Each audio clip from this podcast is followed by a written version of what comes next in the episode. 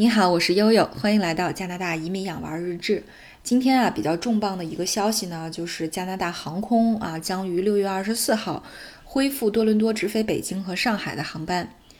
啊，在这样的好消息下，悠悠禁不住就赶紧去加拿大航空的官网看了一下。哎，结果一查呢，二十四号、二十五号啊，根本没票。啊，不知道是本就没有，还是已经被卖光了。那么现在能刷出来最近的时间是六月二十九号有直飞北京的票。那么这个票价呢是三四三八加币，呃一张。那也就意味着，如果我们一家都回去的话，那么这个总的成本啊，航空成本，那么将在七八万加币左右。那么就好像和这个数字要呼应一下啊，加拿大今天另外一则重要的新闻呢，就是全境的呃这个新冠确诊人数已经超过了七万人啊，那么其中呢有五千多个这个死亡的病例，呃，从这个上周日有一个分析的新闻来看，在四月底五月初的时候，实际上大家说的这个增长拐点已经到了，呃。那么可以说，这五日来呢，虽然说会有一些持续的震荡，嗯，但是总体来讲呢，这个确诊人数每天的确诊人数还是在下降的，呃，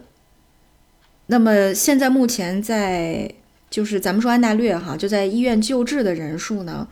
呃，是一千人左右，一千零二十七个人啊，这个呢，呃，大概每天平均会有一个六十人左右的一个增加。呃，那么在 ICU 的呢是，呃，在一百九十人，就是说一直在两百人左右，呃，所以来讲，其实就整体的疫情从安大略省来看还还 OK 吧，啊，就是总体来讲还是一个呃下降的趋势啊，拐点以后的这么一个趋势。但是呢，大家也知道，因为这个呃加拿大这边很快这个经济要宣布重启啊，那么很多的这个商店。呃，还有一些这个服务业都宣布了他们的重启计划，呃，比如说像呃多伦多这边比较大一点的商场，像哈森贝呀，还有呢这个呃比较上点档次的这个商场叫 Yorkdale，就这几个商店呢也都推出了他们的重启计划，但目前还好，它是呃一步一步的放开，会根据这个数据的情况啊，会有一个呃这个指引。那么目前他们的放开可能就是指说，呃，你可以在这个商店里网购，然后过去取啊，到店里去取东西，呃，暂时呢还不允许逛街啊，所以是这么一个节奏啊。总体来讲，呃，希望还可控。但是呢，也有朋友反映，这个在呃多伦多市区看到戴口罩的居民，这个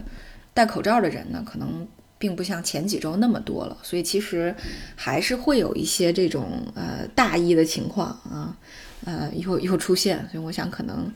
慢慢来吧。一个是看气候的变化，对，虽然说各国已经证明了气候变化，包包括温度上升对呃这个并没有什么显著的影响，但是看看加拿大这边的情况吧，毕竟我们已经经历了一个漫长的呃冬季和一个相对非常长的寒冷的春季。那不知道这样呢，就是到了夏天以后会是一个什么样的趋势？但是呢，加拿大这边也确实有一个比较，呃，可以说是比较主流的一个传统，就是到夏天的时候，大家都会使劲的玩，使劲的出游，使劲的郊游，呃，因为确实夏天的时间太短了，所以可能，呃，未来迎接这个加拿大的挑战还有很多啊，包括大家的这种生活的习惯，包括对这个。夏日的这种长期的期待都是这样。那么今天上午呢？其实今天并不是一个特别好的天，因为如果大家有看我的动态的话，会看到这个昨天啊，包括上周，这个多伦多甚至还下了五月雪啊。昨天早晨把窗帘一打开，发现哇塞，雪还挺大啊。那个呃，今天呢也也并不天并不是很好，也没有太阳，然后呃天空显得很阴霾。而且呢，这个气象局也专门发了这个，呃，这个呃防冻的预警啊，因为今天晚上的气温还将会跌破零度，那么会到到呃掉到这个零下四度左右，呃，也就是说呢，对于很多啊之前 我们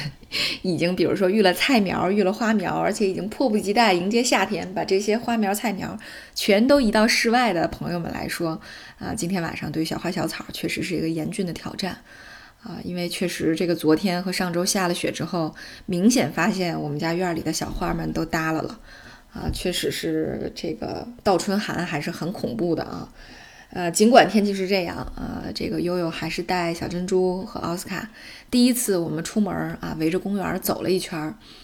呃，可以说人呢还是非常的少，因为其实我们刚来万锦的时候，也给大家讲过我们的初体验哈。整个街上，你你你这一路上一上午，你可以看不见十个人啊。其实今天还是万锦的一个平均的水平。我们这一路走，啊，大概走了四十分钟吧，啊，嗯，步行的距离差不多在。呃，一点五公里左右，呃，也没看见超过十个人，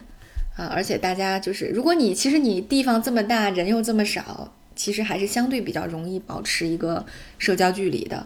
呃，而且大家我看都很注意啊。最有意思的是什么呢？就是我们家这个小公园儿的中心是一个圆形的一个草坪啊，这现在落着很多加拿大鹅。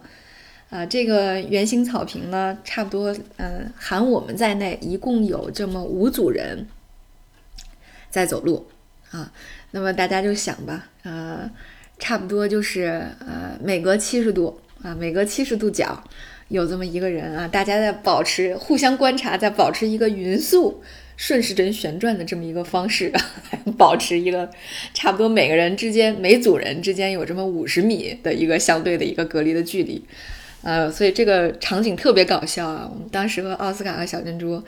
啊，也是啊，发现前面的一对母子走得慢了一点之后，我们也慢一些。我们慢一些，发现我们后面的后面的就就整个这个旋转的圈都慢了下来。然后等他们恢复速度，我们有恢复以后，我们这个呃这个散步的圈的这整体的速度又快了上去，啊，还是非常搞笑的。大家可以想象一下，你脑海中有一个虚无的一个。像一个罗盘一样啊，每个指针上都有一组人马，大家保持一个匀速运动，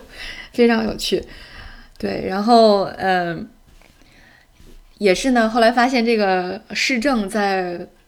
居民们没有怎么出行的这段时间，还是对这个整个的市容市貌做了很多的规划和改变。比如说重新刷了这个公路上的这个呃路线啊，比如说给每一棵树。啊，都做了一个用奥斯卡专用术语叫“森林地表”的一个一个一个储水台啊，它有点像一个小花圃的样子啊，用这个松树的这个枯的树皮给它人为的堆起来一个呃高一点的小坝，嗯，然后我问了一下奥斯卡，奥斯卡说这就是嗯，可能相对来讲今年雨水会少一点，所以这种。这种方式是一个非常好的节水和储水的方式啊，因为森林地表本身就有很强的储水的功能啊。他说这样呢也减少人为的干预啊，这样还是挺好的。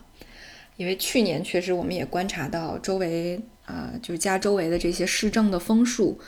呃，估计是由于缺水啊，缺少这个矿物质的原因，那么很多的这个枫叶都得了黑斑病。也就是说，它那个红颜色的叶子上有那个差不多得有一两公分直径这么大的黑斑，啊，还是挺严重的，呃，基本上颗颗都有，无一例外。所以看来今年政府还是想了一些办法啊，这个脚步看来并没有停。啊，我之前还有的时候还打趣说，虽然说这个